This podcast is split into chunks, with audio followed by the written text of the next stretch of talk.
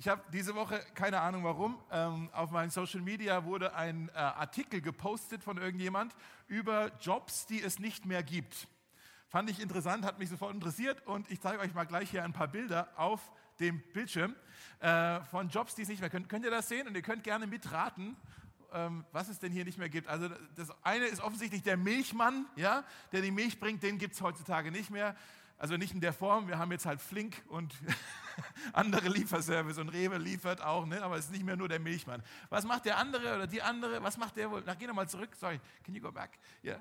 Ähm, was macht der? Das ist der Laternenanzünder. Gibt es auch nicht mehr. Gibt es vielleicht bald wieder, wenn die Strompreise so weitermachen? Dann, mal schauen. Äh, jetzt die nächste Slide, noch ein Bild. Ähm, was macht die Dame links? Weiß das jemand? Telefonist, naja, Telefonverbinderin, ne? So, oder wie, genau, das ist verrückt. Ja, gibt es auch nicht mehr in dem Sinn. Und dann rechts, total cool fand ich das, ähm, das ist eine, ein menschlicher Wecker.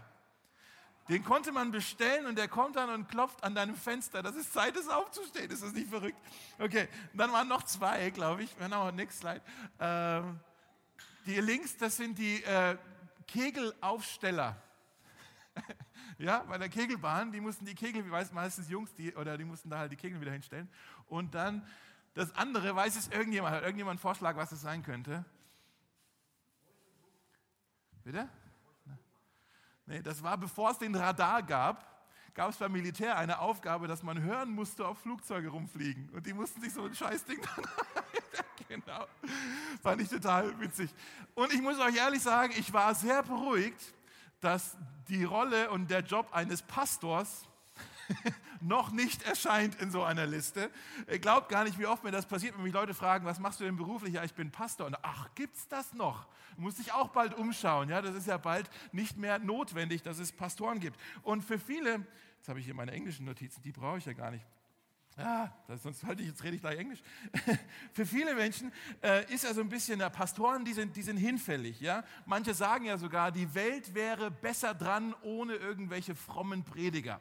Für manche ist, vielleicht bist du sogar auch hier und sagst, oh, wenn ich jetzt nur dran denke, an so einen Geistlichen, äh, da werde ich schon gleich nervös, weil ich traue denen nicht über den Weg. Die sind doch ähm, manipulativ, die sind ähm, Heuchler, die, die versuchen zu beherrschen, ja, die sind missbrauchen, die sind gefährlich, die sind kontrollsüchtig. Und vielleicht denkst du nicht ganz so äh, zynisch darüber, aber bist trotzdem auch im Überlegen, sag mal, warum brauchen wir denn überhaupt noch in einer digitalen Welt, warum brauchen wir überhaupt noch Pastoren? Warum brauchen wir eigentlich den Dave? Wir haben doch im Internet Zugang zu den besten Predigern der Welt und auch zu den besten Seelsorgern der Welt. Das ist ja alles digital momentan möglich. Warum brauchen wir eigentlich überhaupt noch Pastoren? Und wir sind in einer Reihe ja über die Gemeinde. Wir sind Mosaik. Wir machen uns Gedanken dazu, wer wir denn überhaupt sind als Gemeinde, warum wir diesen ganzen Spaß hier überhaupt machen. Äh, und heute möchte ich mit euch mal drüber nachdenken, über das Thema Leiterschaft. Es gehört ja auch irgendwann mal da rein in diese Reihe, dass wir uns da mal Gedanken zu, zu machen, wie funktioniert denn eigentlich Leiterschaft? Leiterschaft in ähm, einer Gemeinde. Und ähm, ich lese euch mal hier den Bibeltext vor, den wir uns heute anschauen. Der ist auf, auch, auf eurem Predigtzettel in, eurem, in eurer Kontaktkarte drin, könnt ihr gerne rausholen. Für die, die zu Hause zuschauen, wir sind im ersten Petrusbrief. Das ist ziemlich weit hinten in der Bibel. Da hat Petrus auch noch ein paar Briefe geschrieben. Im Kapitel 5, die ersten vier Verse, die sind auch hier auf dem Bildschirm. Da schreibt Petrus Folgendes an die Leiter der Gemeinde. Er schreibt folgendes. Ich wende mich nun an die Gemeindeältesten unter euch. Sorgt gut für die Herde Gottes, die euch anvertraut ist, und hütet sie gern. Seht in der Verantwortung, die ihr für sie habt, nicht eine lästige Pflicht, sondern nehmt sie bereitwillig wahr als einen Auftrag, den Gott euch gegeben hat. Seid nicht darauf aus, euch zu bereichern, sondern übt euren Dienst mit selbstloser Hingabe aus. Spielt euch nicht als Herren der Gemeinden auf, sondern geht durch euer gutes Beispiel voran. Dann werdet ihr, wenn der oberste Hirte erscheint, das ist nicht Joel Virgo nächste Woche übrigens, ich erkläre es gleich, wer das ist, wenn der oberste Hirte erscheint, mit dem Siegeskranz unvergänglicher Herrlichkeit gekrönt werden. Also das Erste, was Paulus uns hier, was Paulus, was Petrus uns hier sagt, ist, die Gemeinde ist eine Herde, wie so eine Herde Schafe. Ja, wir sind eigentlich ein Haufen Schafe und ich weiß nicht, äh, überhaupt über, müssen wir erstmal überlegen, wie kommt der da drauf, auf diese Idee, dass wir Schafe sind? Vielleicht könnt ihr euch daran erinnern, da gab es mal eine Geschichte, eine Begebenheit ähm, nach der Auferstehung. Da ist der auferstandene Christus, geht spazieren mit Petrus am Strand. Und da haben die ein Gespräch miteinander. Vielleicht kennt ihr die Geschichte, wo Jesus den Petrus dreimal fragt, sag mal, Petrus, hast du mich wirklich lieb? Und dreimal antwortet Petrus, ja, Herr, das weißt du doch, ich habe dich so lieb. Und jedes Mal kriegt er darauf dann als Antwort diesen Satz, weide meine Schafe, hüte meine Schafe. Und ich glaube, da hat es bei Petrus schon geklingelt, ah, wir sind Schafe. Und deswegen schreibt er hier davon. In der Bibel, wenn, wenn wenn, die Bibel von Schafen spricht und das mit Menschen vergleicht, ist denn da immer das Volk Gottes mit gemeint. Immer die Leute, die zu Gott gehören, das sind die Schafe. Und vielleicht, wenn du das so hörst, bist du auch sofort gleich ein bisschen, so wie ich, ein bisschen äh, empört, dass du denkst, Moment mal, Schafe ist jetzt ja nicht so das beste Kompliment. Ich wäre vielleicht lieber irgendwie ein Tiger ja, oder ein Panda-Bär hm, ja, oder irgendwie sowas, ist wirklich jetzt ein, ein, ein, Schaf, weil die Schafe, sie sind dumm, ja, Schafe sind wehrlos, Schafe äh, verirren sich ständig, Schafe brauch, sind leichte Beute, sie sind super nervös, äh, Schafe sind, wenn man mal länger drüber nachdenkt, eigentlich doch sehr wie wir. Schafe haben eine, eine Fähigkeit, ihre eigenen Schmerzen zu verbergen, damit sie nicht aufgefressen werden. Machen wir auch ständig, ja? Schafe haben eine Fähigkeit, den anderen einfach blind hinterherzulaufen, selbst wenn es in die falsche Richtung geht. Machen wir auch ständig. Und eigentlich dieser Vergleich, der passt eigentlich schon ganz gut. Wir sind, wenn wir mal ganz ehrlich mit uns sind, eigentlich doch sehr ähnlich wie so Schafe. Und das Leben, das so, auch gerade momentan in der Krise, ja, das, das Leben ist so herausfordernd. Und ich glaube, gerade deswegen sagt Gott, deshalb platziere ich euch. Ich setze euch als Teil einer Herde ein. Ihr braucht nämlich einander. Das Leben ist gar nicht dazu gemacht, dass ihr es versucht, alleine zu meistern. Ihr braucht andere, die euch dabei helfen im Kollektiv. Ja? Und wir müssen hier kapieren, das erste, was wir wissen müssen, die Gemeinde, die, die Herde sozusagen, sie gehört Jesus. Er ist der oberste Hirte, von dem er hier auch schreibt. Und er hat sie aber dann, die Gemeinde, ähm, sogenannten Unterhirten, ähm, den Pastoren, anvertraut. Das war es aber auch schon. Es ist nur etwas Anvertrautes, dass wir uns darum kümmern sollen, um die Gemeinde. Schaut mal, im Apostelgeschichte 20 sagt Paulus das eigentlich auch nochmal ganz ähnlich. Da heißt es, gebt Acht auf die Herde, die der Heilige Geist eurer Aufsicht anvertraut hat. Sorgt für die Gemeinde Gottes wie gute Hirten. Er hat sie ja mit seinem eigenen Blut teuer erkauft. Und er ist hier ganz deutlich, Jesus hat diese Herde, diese Gemeinde teuer erkauft. Sie gehört ihm. Er hat dafür einen Preis bezahlt, einen teuren Preis gezahlt. Es hat ihn sein Leben gekostet, diese Gemeinde. Deshalb, das ist ganz wichtig, dass wir das kapieren. Mosaik ist nicht meine Gemeinde. Ist auch nicht deine Gemeinde. ist natürlich, wir gehören dazu, aber letztendlich, wem gehört denn diese Gemeinde? Sie gehört Jesus. Er ist hat den Preis für diese Gemeinde bezahlt, okay? Also sie ist mir vielleicht als Pastor anvertraut worden, ja, so Jesus kommt und sagt hier, äh, pass mal darauf auf, ja, ich, ich vertraue dir das jetzt hier mal an, ähm, aber sie gehört dir nicht. Sie ist dir nur anvertraut, dass du gucken musst, dass es gut läuft. Okay, also nicht meine Gemeinde. Ähm, Im Hebräerbrief ähm, steht folgendes im Kapitel 13. Die Leiter eurer Gemeinde haben die Aufgabe, über eure Seelen zu wachen. Ja, also wir sollen aufpassen. Und sie wissen, oh oh, dass sie Gott Rechenschaft geben müssen, steht hier. Und jetzt steht da noch, das finde ich ziemlich witzig, achtet darauf, dass Sie dies mit Freude und ohne Sorgen tun müssen, denn das wäre sonst nicht besonders gut für euch. okay, keine Ahnung, was er damit meint. Aber ihr müsst Folgendes wissen, diesen Vers hier, das mit der Rechenschaft, das sollt ihr wissen, ich nehme diesen Vers bitter ernst. Dass, wenn wir jetzt im nächsten Monat bei uns die Mitgliedschaft einführen, endlich, und du sagen solltest, ich werde Teil von Mosaik, dann weiß ich, dass ich als Pastor dieser Gemeinde eines Tages mich vor Gott dafür verantworten muss, wie ich über deine Seele, über dein geistliches Leben aufgepasst habe. Da muss ich mal für gerade stehen, wie es dir geistlich geht.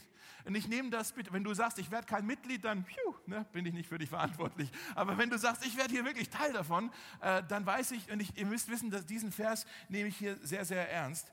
Ähm, ich möchte aber noch was anderes sagen. Vielleicht habt ihr das auch schon gemerkt. In den ganzen Versen, die wir uns bisher schon angeschaut haben, geht es immer um die Leiter als Plural. Ist euch das aufgefallen? Es sind immer mehrere gemeint hier. Und wir sind ja hier nur einer. Wir haben einen Pastor hier im Moment.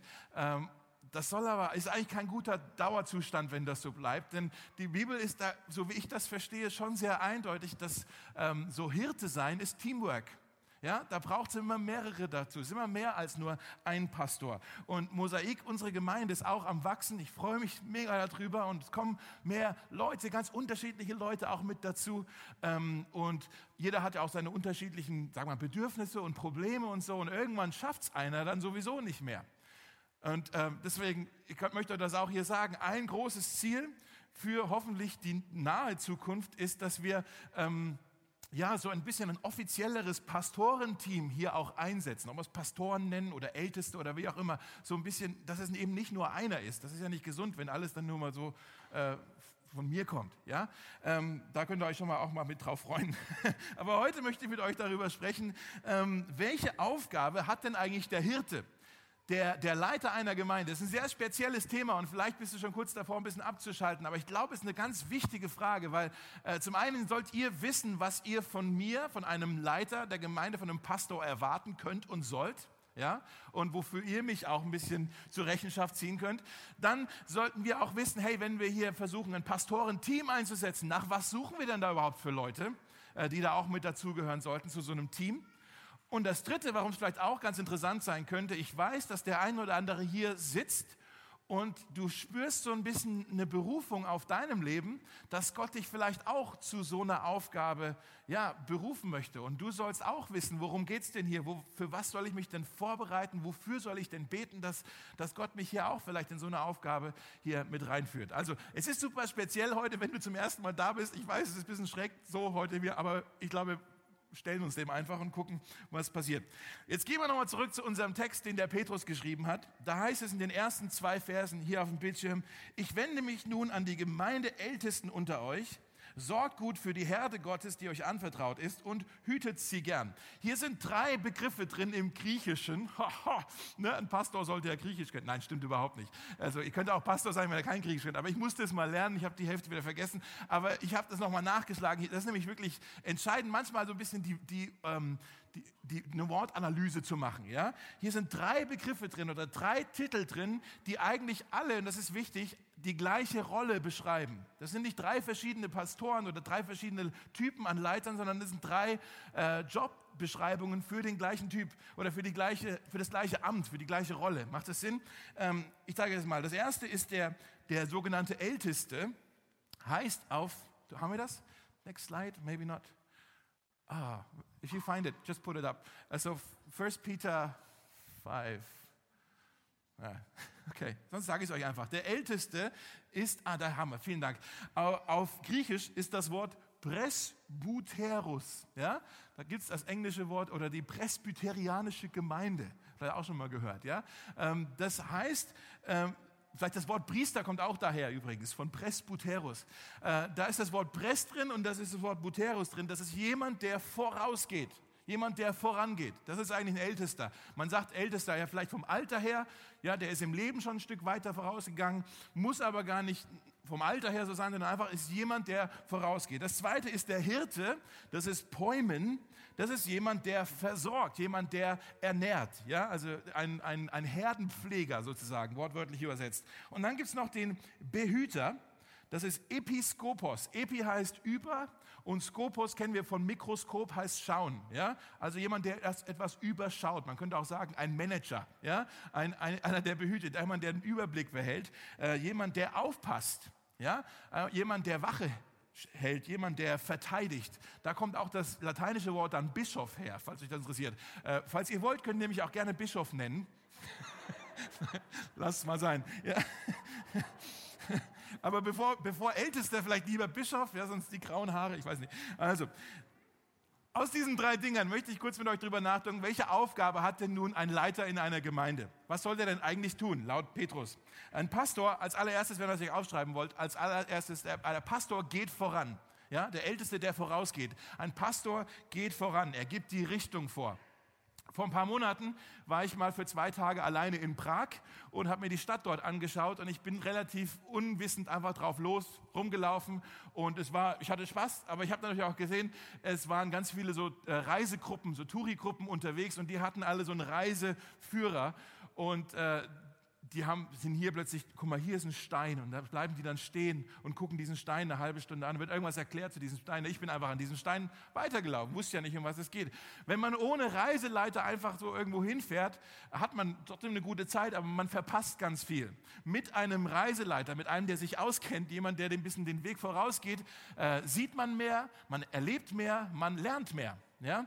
Das Leben, wenn du in deinem, in deinem Leben ohne irgendjemand durchs Leben geht, der dir so ein bisschen reinspricht in dein Leben, irgendein Coach oder irgendjemand, der die Richtung vorgibt, ja, dann kannst du trotzdem ein nettes Leben leben, aber ich kann dir sagen, du verpasst ganz schön viel. Ja, weil du ganz alleine gar nicht die Perspektive, die Weite hast, die vielleicht andere Leute dir noch irgendwie in dein Leben geben können. Ja, Jesus sagt hier folgendes im Johannes 10, wenn der Hirte seine Schafe herausgelassen hat, geht er vor ihnen her und die Schafe folgen ihm nach.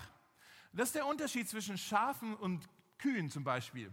Kühe, ja, die brauchen einen Cowboy, die werden von hinten heran angetrieben. Ja. Kühe, muss, man, muss man treiben, die musste jagen fast schon, damit die sich bewegen. Schafe leitet man an. Ganz wichtiges Leiterschaftsprinzip übrigens auch für deine Arbeit, was auch immer, dass die Leute nicht voranprescht so oder auspeitscht, dass sie endlich sich mal bewegen, sondern du musst mit gutem Beispiel hier vorangehen. Das ist die Rolle eines Ältesten, jemand, der den Weg vorangeht. Deshalb sagt auch Petrus hier in, äh, in Vers 3, spielt euch nicht als Herren der Gemeinde auf. Leute, die einfach nur hier irgendwie versuchen, ja, irgendwie ähm, machthungrig zu sein oder herumzukommandieren, sondern geht durch euer gutes Beispiel voran. Wenn du irgendwann mal in einer Gemeinde landest und da ist ein Leiter, der ist so ein Control-Freak, der kommandiert rum, ähm, der ist machthungrig, der ist manipulativ, der will, dass alle ihm dienen, dann lauf so schnell du kannst. Geh raus da, wirklich. Das ist nicht die Leiterschaft, die sich die Bibel vorstellt. Das ist Herrschaft und nicht Leiterschaft. Das ist eine Diktatur, was das ist. Ja? Petrus sagt, leitet, indem ihr mit gutem Beispiel vorangeht, nicht als Herrscher der Gemeinde. Vielleicht wollt ihr euch Folgendes mal aufschreiben. Ein Leiter ist einer, der den Weg kennt, der den Weg zeigt und der den Weg auch vorausgeht. Das Dritte ist wirklich entscheidend. Ein guter Leiter ist einer, der den Weg kennt, der den Weg zeigt aber ein Leiter geht auch den Weg voraus. Der kommandiert dich nicht nur rum, geh jetzt hierhin, geh jetzt dahin, mach dies, mach das, sondern der geht den Weg selber voraus. Im 1. Timotheus 4 äh, sagt Paulus zu einem jungen Leiter, er sagt, sei den Gläubigen ein Vorbild. Geh voraus, in sein Vorbild, in ein gutes Beispiel, in allem, was du sagst und tust und ein Vorbild an Liebe, an Glauben und an Reinheit. Also das ist das Erste. Das Zweite, die zweite Aufgabe ist, der Pastor versorgt die Herde wenn ihr euch das aufschreiben wollt. Ein Pastor versorgt die Herde. Wie gesagt, das Wort Hirte heißt wortwörtlich ein Herdenversorger. Ja?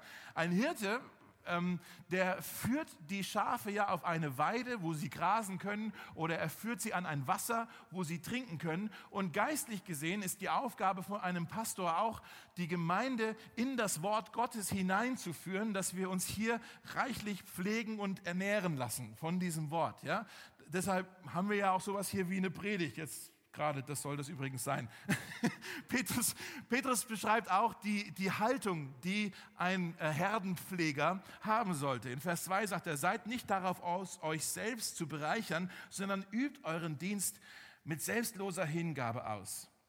Darum gibt es eine Predigt. Das muss ich mir ja auch immer wieder selber einsagen. Es geht hier gerade nicht darum, dass ich euch irgendwie hier versuche zu beeindrucken oder besonders lustig oder clever sein sollte oder dass es hier um mein eigenes Ego geht oder um meinen Respekt oder sowas, sondern es geht darum, dass hier die Gemeinde wirklich Nahrung bekommt aus dem Wort Gottes. Das, das, ist, der, das ist der Grund, damit, uns, damit ich euch, ja, die Aufgabe ist, damit euch wirklich der ganze Ratschlag Gottes verkündet wird dass wir alle im Kollektiv gemeinsam wachsen in unserer Liebe für Jesus, dass unser Glaube gestärkt wird, dass, dass, wir, ja, dass wir kräftig werden, dass wir eine, eine größere, eine weitere Vision, eine weitere Perspektive haben für das Reich Gottes, dass unsere Erkenntnis, unser, unser, ja, unser Wissen über das Evangelium immer weiter wächst in uns.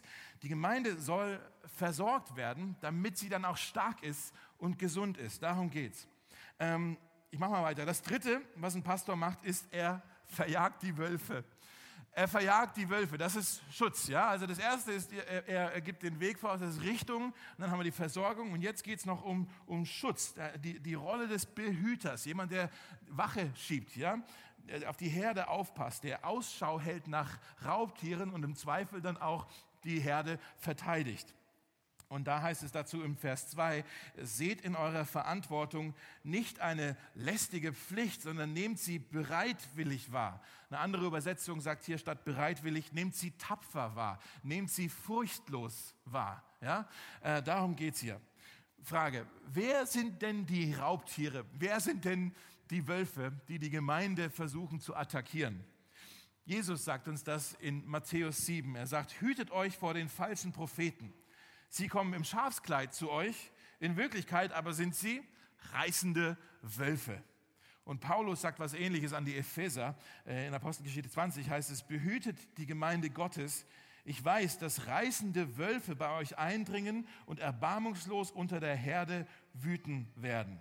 Wer sind also die Wölfe? Sind die falschen Propheten, ja, Leute, die falsche Lehre äh, verbreiten die einfach Lügen verbreiten, ja, die uns vielleicht aus, durcheinander bringen wollen, die, ähm, die Streitstifter sind, ja, die Mobber, die, die versuchen Beziehungen äh, oder Leute niederzumachen, die Triebtäter, das kommt ja leider in den Gemeinden auch vor, ja, dass sich Leute aneinander vergehen, an, an Frauen, an Kindern. Ja, und das, das sind die Wölfe in der Gemeinde. Sekten übrigens auch. Es gibt in Berlin Sekten, ich weiß nicht, ob ihr das wisst, müssen wir mal ein bisschen aufpassen. Es gibt in Berlin Sekten, die schicken ihre eigenen Mitglieder in Gottesdienste von anderen Gemeinden, damit sie dort sich mit den Leuten unterhalten und einladen, kommt doch mal zu uns in unseren Hauskreis. Ja, es hört sich super harmlos an, aber das, ist, das sind Wölfe, das geht hier richtig, das ist ein Kampf um Seelen, wo Leute echt aus Gemeinden rausgezogen werden, in echt komische Gruppen teilweise, und dann hängen die da fest. Ja? Ähm, das sind Wölfe. Ähm, mein Job als Pastor, nochmal, ist sicher zu machen, dass Mosaik wirklich ein sicherer Ort ist. Dass hier die Leute, die, ähm, ja, die die, die Missbraucher, die Verführer, die, die äh, Störenfriede, dass die wirklich von uns fernbleiben. Und ich will das auch klarstellen. Wenn ich sage, Mosaik ist ein sicherer Ort, dann meine ich damit, es ist ein sicherer Ort für die Schafe. Es ist kein sicherer Ort, wenn du ein Wolf bist. Schau jetzt niemand an. ja. Aber wenn ich sehe, dass sich hier jemand an dieser Herde äh, vergreift, dann gibt es Stress mit mir. Ja, ich will jetzt niemand wirklich drohen, aber ich, das, das, will ich auch mal gesagt haben. Da, äh, ich, das, dann gibt es echt Stress. Diesen Streit, den, den suche ich mir äh, und dem, dann jage ich dich wirklich tatsächlich. Da kommt mir noch keiner davon. Äh, da, keiner wird sich an dieser Herde vergreifen. Ich sage euch auch warum. Diese, diese Gemeinde, sie wurde mir anvertraut. Ich habe hier wirklich eine göttliche Verantwortung und ich nehme das, nehm das ernst. Ja? Okay, jetzt habe ich das auch mal gesagt. Puh. Ähm, was heißt all das jetzt, was ich gesagt habe? Wenn du ein Christ bist, ähm, wenn du sagst, ich gehöre zu Jesus, aber du hast keine Gemeinde, dann bist du wie ein Schaf ohne Herde. Und dann heißt es, dann hast du keine Ausrichtung. Wenn Petrus hier recht hat, dann hast du keine Ausrichtung, jemand, der den Weg vorangeht. Dann hast du keinen, der dich, äh, dann bist du am Verhungern und äh, dann bist du schutzlos. Aber wenn du sagst, ich, ich werde Teil hier von dieser Gemeinde, wie gesagt, nächsten Monat äh, führen wir hier die Mitgliedschaft ein. Wenn du sagst, okay, dann gehöre ich hier auch dazu, dann kann ich dir sagen, so, so gut ich es kann, mit allem, was ich habe, werde ich versuchen, euch den Weg vorauszugehen. Ich werde auch manchmal stolpern, ich mache es auch nicht perfekt, aber ich werde euch den Weg vorausgehen und mir noch ein paar andere suchen, die den Weg mit mir vorausgehen. Ja, das, ich, ich, ich versuche das wirklich zu machen und ich werde versuchen, euch zu versorgen hier mit dem Wort Gottes und ich werde euch verteidigen, ich werde euch beschützen. Ja, äh, ich sage das durchaus auch selbstbewusst, nicht weil ich ein perfekter Pastor bin, das bin ich überhaupt nicht, aber weil ich der Unterhirte bin von einem Oberhirten. Ja? Paulus, äh, Petrus schreibt ja auch hier im Vers 4, wenn der oberste Hirte erscheint, dann werdet ihr einen Siegeskranz, äh, mit einem Siegeskranz gekrönt werden. Der, es gibt einen Oberhirten, der letztendlich hier das Sagen hat. Und das ist nicht der Papst und das ist auch nicht Joel Virgo, sondern das ist Jesus Christus selbst. Er ist der gute Hirte. Und ganz am Schluss, jetzt möchte ich mit euch nochmal auf Jesus schauen, ähm, unseren Senior Pastor, unseren obersten Hirten, ja, wie er uns so wunderbar umsorgt. Und deswegen ist es gut, dass wir eine Herde sind. Jesus als allererstes, Jesus ist unser Anführer. Ja, Jesus ist der, der den Weg vorausgeht. In Johannes 10 beschreibt Jesus sich selbst als den guten, guten Hirten und er sagt, der Hirte ruft seine Schafe beim Namen und führt sie heraus. Wenn er seine Herde versammelt hat, geht er vor ihnen her und die Schafe folgen ihm, weil sie seine Stimme kennen. Einem Fremden aber folgen sie nicht, sondern laufen vor ihm weg, weil sie seine Stimme nicht kennen. Seht ihr das? Er geht vor ihnen her. Er leitet sie behutsam an. Er ruft sie beim Namen. Er peitscht uns nicht, er, er, er kommandiert uns nicht rum, sondern er lädt uns ein, ihm nachzufolgen. Er lädt uns ein, seinen, auf seinen Wegen äh, zu gehen. Ähm, und das tut er, weil er kein Fremder für uns ist, sondern weil wir ihn kennen dürfen. Im Psalm 26, Vers 3 heißt es, deine Gnade habe ich stets vor Augen. Stellt euch vor, du bist ein Schaf und da ist der Hirte vor dir. Deine Gnade habe ich stets vor Augen und deine Treue bestimmt meinen Weg. Das ist ein krasses Bild. Das heißt, Jesus leitet uns an mit Gnade, nicht mit Gesetzen, nicht mit Regeln, sondern mit Gnade, mit Liebe. Sagt, komm mit, ich zeige dir den Weg. Ich lade dich ein, folge mir nach. So behutsam geht er mit uns um. Das zweite ist, Jesus ist unser Pfleger. Jesus ist nicht nur unser Anführer, er ist auch unser Pfleger. Ich zeige euch mal hier einen Vers, äh, wo das wirklich das pastorale Herz von Jesus wunderbar beschreibt. In, Matthäus 9, äh, Vers 36 äh, heißt es, als Jesus die vielen Menschen, das war in Jerusalem, als er die vielen Menschen sah, ergriff ihn das Mitleid, denn sie waren so hilflos und erschöpft wie Schafe, die keinen Hirten haben. In diesem Vers geht es um uns, Leute. Ja, hier geht es um uns. Ohne Jesus sind wir hilflos und äh, angreifbar, so wie Schafe, die keinen Hirten haben. Ja, aber Gott sei Dank hat Jesus Mitleid mit uns. Gott sei Dank hat er Mitgefühl, hat er Erbarmen mit uns.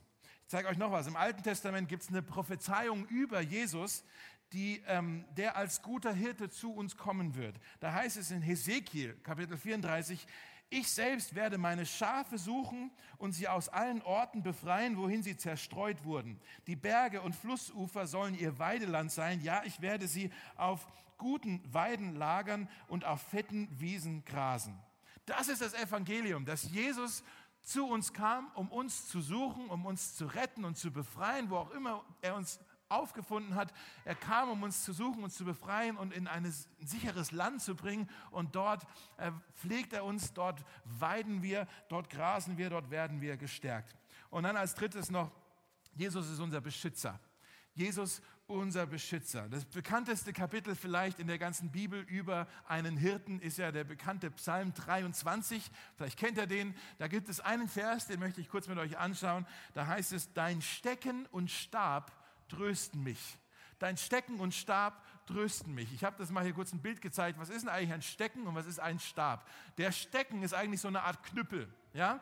Der dient der Verteidigung. Wenn der Wolf kommt oder irgendein anderes Beutetier, dann kriegt er mit dem Stecken einen auf den Schädel. Ja, so, ja. Das, dafür ist der, vielleicht auch nicht so, aber dafür ist der Stecken da. Der Stab dient nicht zur Verteidigung, sondern er dient zur Bergung. Seht ihr, deswegen ist das auch oben so ein bisschen kurvig. Seht ihr das Bild? Äh, damit, falls sich ein Schaf irgendwie in einem Dornengebüsch mal äh, ja, verheddert hat, kann der Hirte einfach mal, es ist vielleicht ein bisschen, uh, ja, aber er geht mit dem Stab einfach rein und zieht es entweder an einem Bein oder vielleicht am Hals oder keine Ahnung, zieht es einfach schnell wieder raus, ohne dass er sich selber dabei verletzt. Ja, ich, ich hab dich, ja. Oder falls an einem Abhang und so, ich kann hier nicht runter, aber ich ziehe dich wieder hoch. Merkt ihr, der, der Stecken dient zur Verteidigung, der Stab dient zur Bergung. Was heißt es? Wir brauchen Schutz nicht nur vor den Wölfen, die uns angreifen, sondern auch, Rüth hat es vorhin gesagt, wir brauchen tatsächlich auch Rettung vor uns selbst. Ja, wir brauchen Rettung vor uns selbst. Und Jesus ähm, ist das für uns. Er, er kämpft für, für uns, er ist entschieden, er ist furchtlos für uns, er verteidigt uns, ähm, seine Gemeinde, selbst wenn es ihn sein Leben kostet. Jesus spricht davon, ja, wenn, wenn irgendwie da ein, ein Wolf kommt und dann ist dann vielleicht ein Hirte, der sagt, ich bin hier nur ein Tagelöhner, der rennt sofort weg, denn er hat ja kein Interesse an den Schafen. Aber Jesus sagt, ich bin der gute Hirte, ich gebe sogar mein Leben für diese Schafe. Und er hat es getan, es hat ihn sein Leben gekostet. Und dann, wie gesagt, auch wenn sich die Schafe mal verlaufen, die Bibel sagt, wir verlaufen uns ständig, wir gehen in die Irre wie Schafe. Mein letzter Vers noch hier in Matthäus 8, zeige ich euch auch noch, da sagt Jesus, wenn ein Hirte 100 Schafe hat und eines läuft weg und verirrt sich, was wird er wohl tun? Wird er nicht die 99 anderen stehen lassen, um das verirrte Schaf zu suchen? Was heißt es? Jedes Schaf ist für Jesus wichtig. Jedes Schaf ist für Jesus, Jesus wichtig. Jesus sieht auch dich, er ruft dich konkret beim Namen, er geht jedem Einzelnen von uns nach. Nicht um uns zu bestrafen, sondern um uns zu bergen, um uns zu retten. Leute, was für ein Hirte, oder? Was für ein Pastor ist dieser Jesus. Und er zeigt uns, wie er sich das vorstellt. So ein Pfleger, so ein, ähm, ja, so, so ein, äh, was habe ich gesagt, ein, ein Beschützer, so ein Vorausgeher braucht, braucht die Gemeinde. Und dann beruft er Einzelne von uns und sagt, guck mal, ihr sollt hier auf die Gemeinde aufpassen. Aber tut es so, wie ich es euch vorgemacht habe. Behutsam, mitleidsvoll und furchtlos. Lass uns beten. Herr, wir wissen, dass es vielleicht einige gibt, die denken, ach, warum braucht es in der Gemeinde überhaupt einen Pastor? Ähm, ist vielleicht alles ein bisschen äh, überfällig geworden oder, oder vielleicht sogar ist da Misstrauen da, so oh, kann ich diesen Pastor oder überhaupt irgendeinem Geistlichen in der Gemeinde wirklich über den Weg ähm, trauen. Und wir, wir, wissen, wo diese Gedanken herkommen, denn es gibt leider so viele Beispiele, wo in den Gemeinden äh, alles andere, wo es, ganz anders läuft, als wie du es uns eigentlich vorgemacht hast. Und Herr, ich bete, Herr, für mich, ich bete für andere Leute, die auch Verantwortung tragen, Herr, in der Gemeinde, dass du uns das zeigst und immer wieder vor Augen hältst, zu was du uns hier berufen hast wie wir diese Gemeinde hier führen sollen. Ich bete, dass du uns, dass du hier noch mehr ja, Leiter, Pastoren wirklich uns zeigst, die du hier mit in das Team stellen möchtest, ähm, damit Mosaik eine Gemeinde ist, die wirklich ähm, gut angeleitet ist, gut verpflegt, versorgt ist und auch gut beschützt ist, Herr. Ähm, das bete ich und ich, ich ich danke dir, dass du der gute Hirte bist, dass du unser Senior Pastor bist und dass du, ähm, ja, dass du uns so wunderbar umsorgst. Und davon wollen wir jetzt noch singen in den Liedern von deiner Güte für uns, von deiner Treue, von deiner Hingabe, für deine Entschiedenheit für uns. Ähm, danke, Jesus, dass du da bist, auch jetzt noch im Lobpreis äh, uns begegnen möchtest. Amen. Amen.